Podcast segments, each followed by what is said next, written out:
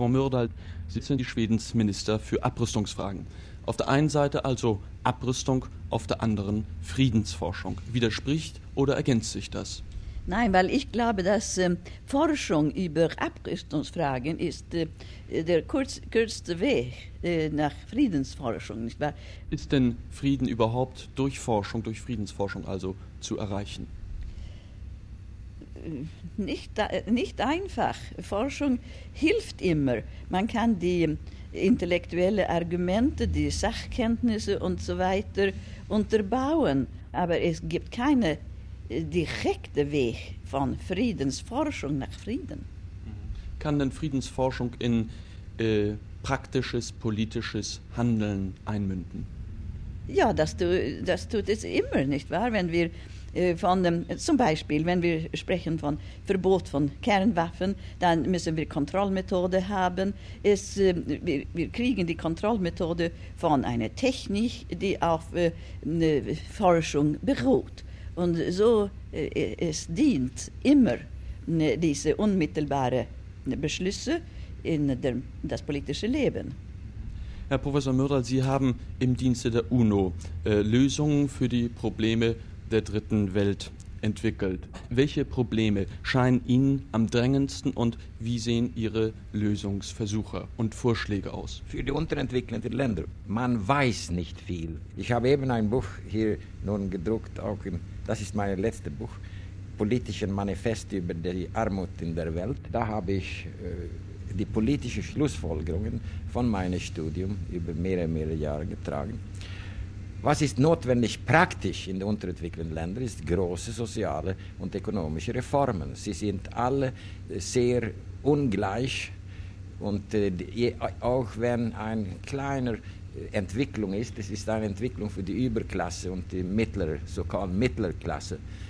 Äh, und die Massen ist äh, so arm nun wie immer. Sie brauchen radikale Reformen, Bodenreformen, Reformen im Entziehungs äh, Wesen. Die Entziehungswesen nun arbeitet für die Beibehaltung von Klassen in den meisten von diesen Ländern. Wir müssen die Korruption, die steigert über äh, außer eine mehr Disziplin, disziplinäre äh, Gesellschaft zu schaffen und Geburtsregelungen. Ich meine, diese, diese, diese Dinge, das müssen Sie selbst machen, weil wir können sehr wenig dazu. Dann brauchen Sie natürlich finanzielle Mittel und da sollten Sie viel mehr haben von uns.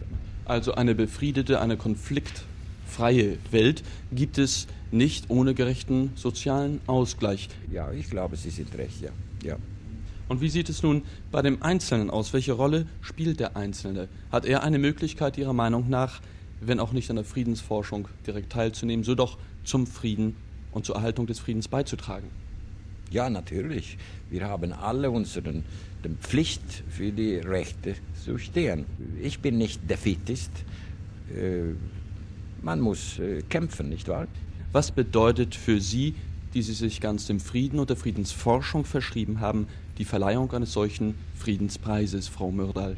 Es ist eine große Ehre natürlich, eine allzu große Ehre, weil ähm, wir, kein Mensch hat äh, sehr viel für den Frieden geleistet, wenn wir keinen Frieden haben. Es ist nur kleine Schritte auf dem Weg.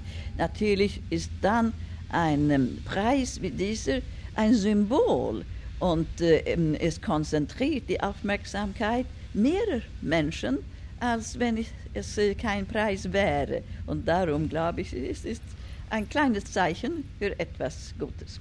Darum stehen wir zur Verfügung, nicht wahr? Weil wir glauben, dass wenn äh, Leute mehr von nicht nur Frieden in allgemein, äh, aber von Friedensproblemen, von Konflikten und von Forschung und von Abrüstung und so weiter hören, dann äh, werden sie äh, mehr hoffnungsvoll, dass man doch was leisten kann.